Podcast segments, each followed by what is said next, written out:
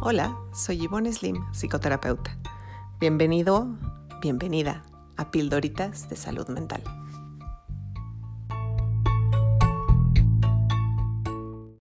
Hoy vamos a hablar del sentimiento de vacío. ¿Has escuchado hablar del sentimiento de vacío? Sus causas pueden ser muchas.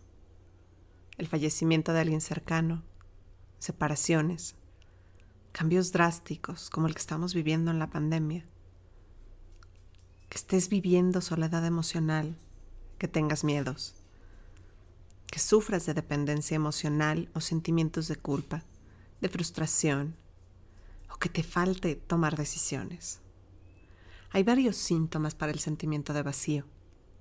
Físicamente lo puedes sentir, por ejemplo, como una presión en el pecho a veces literalmente se siente como si fuera un hoyo.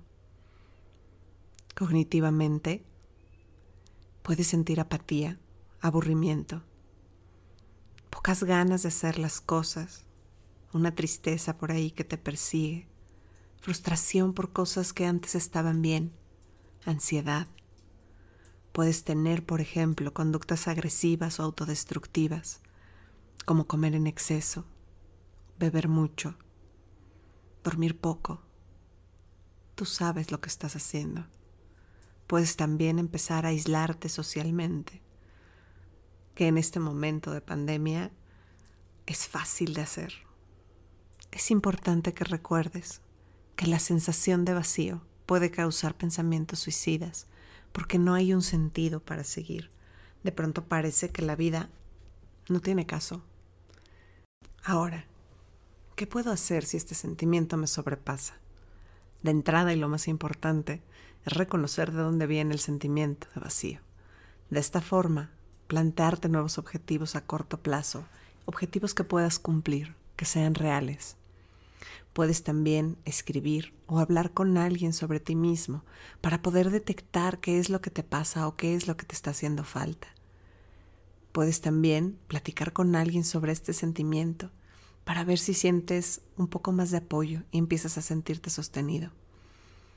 Por supuesto, es importante que si esto empieza a alargarse en el tiempo, busques ayuda profesional, vayas con un psicoterapeuta.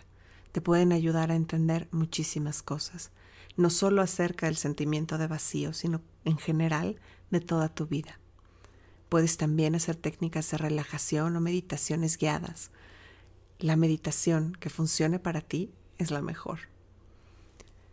Si tienes alguna otra enfermedad mental como depresión, ansiedad, algún trastorno de personalidad, el sentimiento de vacío puede ser un síntoma y es importante que lo trabajes no solo con un terapeuta, sino probablemente también con un psiquiatra.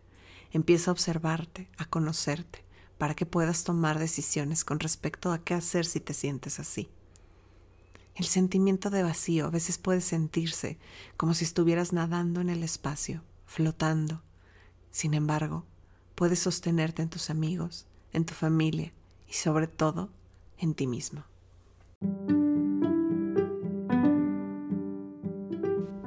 Muchas gracias por haber escuchado este episodio de Pildoritas de Salud Mental. Te espero en mis redes, me puedes encontrar en mi página web felizporquesí.com o en Facebook como Feliz porque sí por Ivonne Slim o Ivonne Slim Feliz porque sí en Instagram. Nos vemos pronto.